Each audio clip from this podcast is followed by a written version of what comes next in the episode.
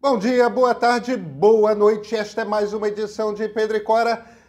Gente, a Cora foi longe, vocês não têm ideia de como ela foi longe e hoje ela traz muitos detalhes pra gente. Aquele seu programa sobre quão longe a Cora foi. Pedro e Cora, como vocês sabem, toda terça-feira, toda quinta-feira, no YouTube do Meio, no podcast do Meio, ou seja, em qualquer plataforma de podcast que você quiser. Eu sou Pedro Dória, ao meu lado está a minha amiga que vai muito longe, Cora Rony. Tudo bom, Cora? Bom dia, Pedrinho, tudo bem? Quão longe você foi? Longe, muito longe. São José, Califórnia. São José, na Califórnia, e a gente vai falar um pouco sobre o futuro da inteligência artificial que está chegando. ok?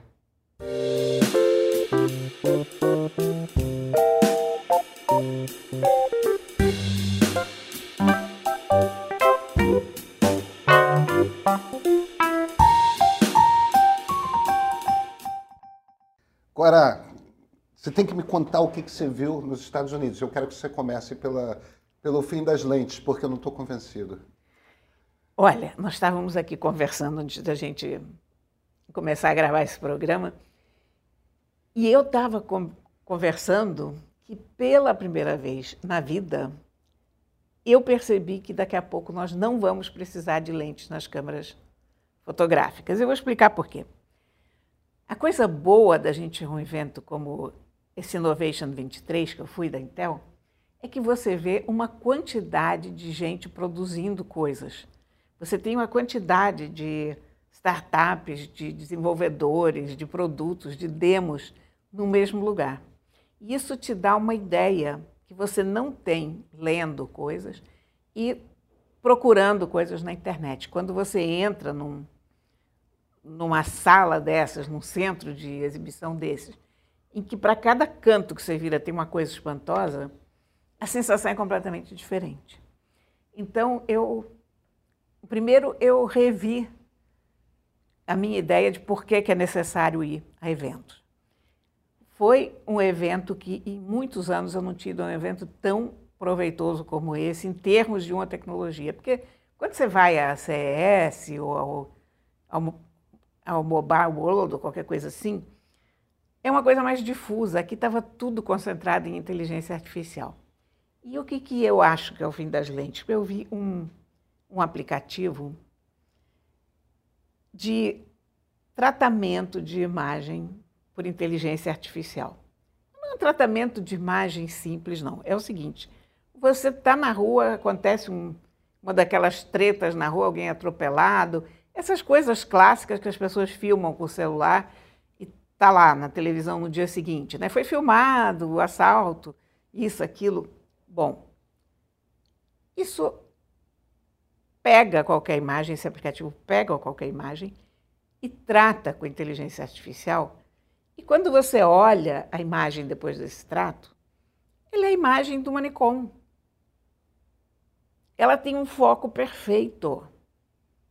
Coisa inacreditável. Ela é a reprodução daquela imagem. Se você tivesse com uma câmera profissional de vídeo ou de fotografia, a imagem que você obteria seria aquela. E você viu isso já funcionando? Eu vi isso funcionando.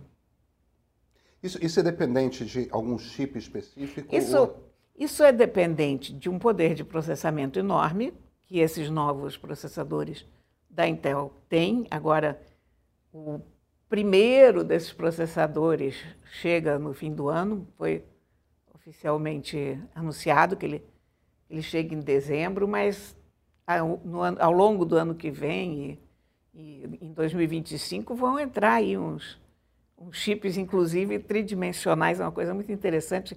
Parece uns Legos, sabe? O- Então, aquele poder de processamento, você imagina isso em, em 3D, o que, que, que, que significa o aumento de processamento de um, um chip desses. E as instruções de inteligência artificial. Então, é assustador. Eu até agora nunca tinha visto nada que me convencesse de que lente não é necessário. Eu dizer, quando você fala lente não é necessário, você está falando de uma lente melhor em detrimento estou de uma falando, lente estou falando pior, de né? vidro, estou falando de ótica, estou falando de a gente pegar uma câmera e comparar essa câmera com a sua lente com o resultado que você consegue, por exemplo, com um celular ou com uma câmera pior.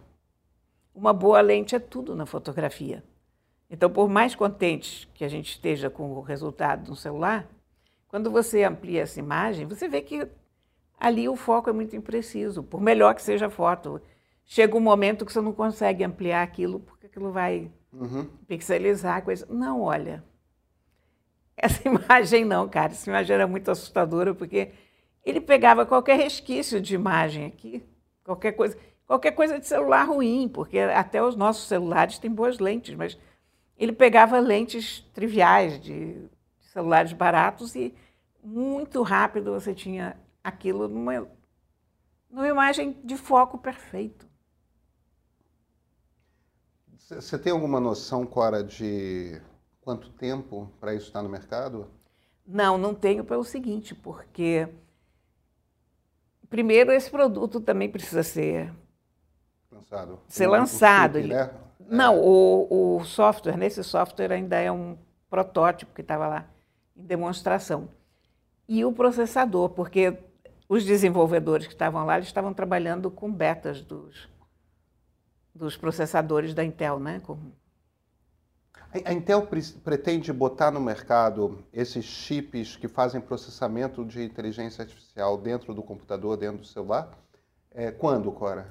Dentro do computador, basicamente. Olha, por exemplo, eu não recomendo a ninguém comprar um notebook agora, porque no fim do ano a Intel já lança esse, esse processador que se chama Ultra Core. Isso já é um processador poderosíssimo que vai permitir você fazer inteligência artificial no teu laptop. Mas ao longo do ano que vem, em 25, você vai ter coisas inacreditáveis em termos de poder de processamento, porque o problema da, da inteligência artificial é que precisa muito poder de processamento. Claro. Hoje a gente faz a maior parte das coisas na nuvem. A gente faz, exatamente. A gente faz na nuvem porque na nuvem você tem um poder de processamento infinitamente maior do que na tua máquina de casa. Mas eu vi demos lá em que você tinha coisas assim, você abria um pequeno notebook e aquilo fazia é um chat GPT pessoal de bolso, sabe? Agora, o que mais você viu? Hum? O que mais você viu? Olha, uma quantidade de coisas que eu não consigo nem lembrar. Tem uma coisa que eu achei ótima, que é uma coisa de segurança, por exemplo. Você sabe que tem um, um tipo de estampa que o pessoal já, já criou para confundir câmera em espaço aberto, em locais públicos. Né? Se o, o cara estampa uma daquelas imagens meio distorcidas na camiseta, ele fica invisível para as câmeras, porque aquele estampado confunde as câmeras. Eu vi um contra-ataque a isso. Um, como é que é? É um aplicativo que desfaz aquele, aquele twist das imagens para refazer as imagens e, portanto, botar os caras visíveis novamente. Então, é um sistema de contra-ataque a uma tática de é uma tática que muito, muito é, é, manifestante na Ásia usa. É, né? exatamente, é. exatamente. A origem é essa. Então, essas imagens que têm algum, alguma deformação que perturba as lentes, perturba as câmeras, não as lentes, desculpe, essa imagem é refeita e pronto, está lá o cara. Está lá o cara. Uma camiseta de vasos ou passarinhos, sei lá o quê. Eu vi isso. Eu vi uma outra coisa absolutamente genial, mas acho que isso. Eu acho que eu cheguei a conversar com você. O, o teu aplicativo pessoal no. O, o Re, Rewind. É, né? esse, esse eu fiquei muito impressionada. Como, como é que é a lida com esse assistente pessoal? A questão é a seguinte: você está trabalhando em casa, ou no teu escritório, ou não sei onde. O computador está lá. Você lembra que o Steve Jobs botava sempre um, uma fita isolante em cima da câmera, né? Do, do computador. Ele ia ficar desesperado, porque você não tem mais para onde fugir. Está lá o computador. Você lê as coisas que você está lendo, você trabalha, você manda mensagens pelo WhatsApp. A uma certa altura você encomenda um lanche, a uma certa altura alguém entra na sala, conversa com você. Depois você participa do encontro pelo Zoom, quando no fim do dia você lembra que, por exemplo, você precisava de uma informação qualquer, mas você não sabe mais se você leu, uh, se alguém te falou. E, e, o assistente faz um registro de áudio de tudo que.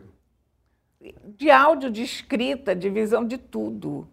Então, por exemplo, chega no fim do dia, você diz, cara, o que, que eu li mesmo sobre cachorro azul? O que que. Cachorro azul, pronto. E aí ele vai te dizer. Ah, você leu um artigo sobre aquele pintor que só pinta cachorros azuis. Ou o cara ligou da Sotheby's dizendo que tem um quadro de cachorro azul para ser é. arrematado. Agora vem cá, você entrevistou o CEO da Intel, né? Entrevistei. E, e que tal? Que tal ele? Olha, eu adorei. Cara, primeiro, um cara não chega nesse cargo à toa, né? Claro. Ele é um cara brilhante. É um cara tenso. Claro, eu também seria se eu fosse CEO de uma empresa dessa. Mas vou te dizer uma coisa. Ele é um cara que está ganhando 189 milhões de dólares por ano. Eu não sei nem o que é isso, mas eu sempre faço uma conta, toda vez que eu entrevisto um cara desse, eu vou ver quanto custa a hora dele para ver quanto eu ganhei ou, ou roubei daquela pessoa ou whatever. E eu fiquei 45 mil dólares com esse cara. Meia hora. Foi interessantíssimo. Olha, eu há 30 anos, 30 anos exatos, entrevistei Andy Grove, que era o CEO da IT, foi um dos fundadores. Um dos fundadores, ele não é. É, é uma, da, é uma das figuras mitológicas do Vale, né? Isso. Ele foi um dos fundadores, ele foi CEO durante bastante tempo. O Pat Gelsinger trabalhou diretamente com ele, esse atual CEO. Eu, na época, 10 anos atrás, eu perguntei para o Andy Grove onde é que ele via Intel nos próximos 10 anos. E ele me falou no, em computação móvel, que era uma coisa que naquela época, há 30 anos atrás, você não tinha. Mas ele fez um quadro perfeito da situação. Eu repeti a pergunta para o Pat Gelsinger, ele me diz que, olha, essas coisas todas que a gente está falando da, da inteligência artificial, elas vão se concretizar. Uma outra coisa que ele falou que eu acho importantíssima é que ele acha que em 10 anos as cadeias de distribuição vão estar reequilibradas, porque hoje 90% dos processadores vêm da Ásia, né? Isso. Então ele, re, ele vê cadeias de produção de semicondutores fortes na Europa, nos Estados Unidos. A Intel está criando uma nova fábrica, está ampliando as fábricas que tem na Europa. E isso é uma questão geopolítica muito importante. Ele, ele vê isso hoje com a mesma importância com que ele vê a distribuição de petróleo, por exemplo. Ele acha que esses produtos essenciais não podem ficar num lugar só, que é preciso ter uma distribuição geopolítica uniforme. Porque você não pode ficar na mão de um porto só. Quando teve a Covid, o porto de Xangai uhum. fechou, você se lembra que foi aquela crise de abastecimento claro. no mundo inteiro. Então, ele acha que a gente não pode correr esses riscos. Então, tem lá nos Estados Unidos tem a, uma nova lei do, dos chips, né? Isso. Que vai, inclusive, chover muito na horta da Intel, porque a Intel é a única é a principal. Você tem Texas Instruments, é, você tem mas, algumas outras, mas... Mas eles estão virando Foundry, viu? Ah, eu o, acho que é importante explicar o que é, é Foundry. O que é Foundry? Foundry, fundição. A Intel até aqui, ela é uma empresa de chips. Significa o quê? Que ela desenha, desenvolve os seus próprios produtos. Quando você pega uma empresa feita de semicondutores de Taiwan, por exemplo, ela é uma foundry, ela é uma fundição. Ela executa os processadores que outras empresas desenharam. Sei lá, a, Apple. A, Apple, por exemplo, tem o M1 e o M2, que são seus chips principais para tablets e computadores. E é o desenho do chip é da Apple. São engenheiros da Exatamente. Apple que fazem o desenho e eles são fabricados em Taiwan. É, o, a NVIDIA. Isso. As GPUs, em geral, é tudo fabricado a GPU é um tipo de chip específico É a placa gráfica, gráfica. É, é. É, a, é, a, famosa placa gráfica. O, então, o que, que a Intel vai fazer? Isso é uma mudança de orientação na Intel muito grande, porque a Intel vai continuar fazendo os próprios chips, quer dizer, desenvolvendo, desenhando, desenvolvendo e fabricando os seus próprios chips, mas também vai fabricar chips para terceiros. Que é uma coisa que a Samsung faz, por exemplo. A Samsung é uma empresa híbrida, assim, a fábrica de, de semicondutores deles, eles fazem o Exynos, né? São os chips deles, e eles fazem chips para uma quantidade de fabricantes. Mas então, pelo que eu estou entendendo do que você está falando, no, lá atrás o Andy Grove estava falando de, de computação móvel, de celular. Sim, de, de, de um... celular, tablet, é. né? É... E, e, hoje... De uma, de uma certa forma, até a internet das coisas, viu? Tá. É, mas isso, 30 anos atrás, era uma visão particularmente futurista. É, dessa vez, ele estava falando de inteligência artificial e distribuição geopolítica. Pois é, são dizer, mais, mais corriqueiras. Não, não digo corriqueiras. É, é, mas... Inteligência artificial é uma baita de uma revolução. É, mas, mas é já estão à vista. Né? é, já estão à vista. É.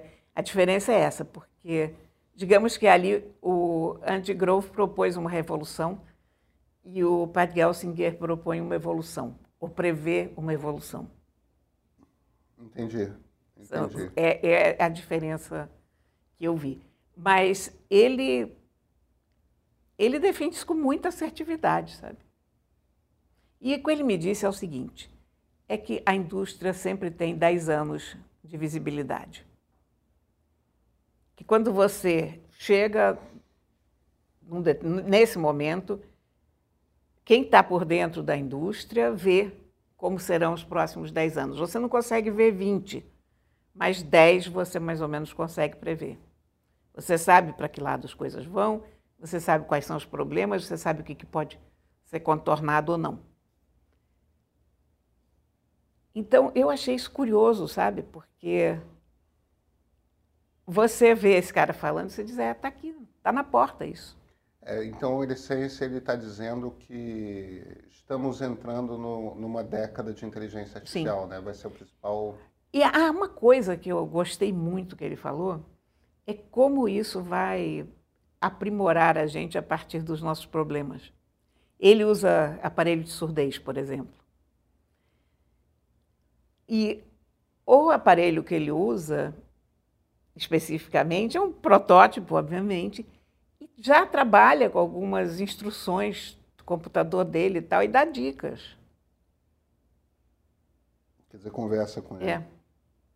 E ele disse que isso vai, vai ser uma coisa óbvia, quer dizer, que você vai usar óculos inteligentes ou, enfim, aquela coisa do, de a tecnologia esticar o alcance da tua da tua cabeça e das tuas possibilidades. Né? Mundo, mundo fascinante que você está desenhando. Ah, é maravilhoso, né? Começa quando? Já começou. Já começou. Já começou. E, e olha, você tendo modelos de larga escala desses de, de inteligência artificial, você também resolve muitos problemas que não são apenas pessoais. Você resolve problemas de urbanismo do tamanho de um bonde. Você resolve, talvez, conseguir resolver a, a crise climática. Ou pelo menos apontar direções em que se pode resolver. A, em ciência é impressionante, a questão de medicina. Cora, minha cabeça está fervendo aqui. A gente se vê na terça? A gente se vê na terça, então, claro. até a terça-feira.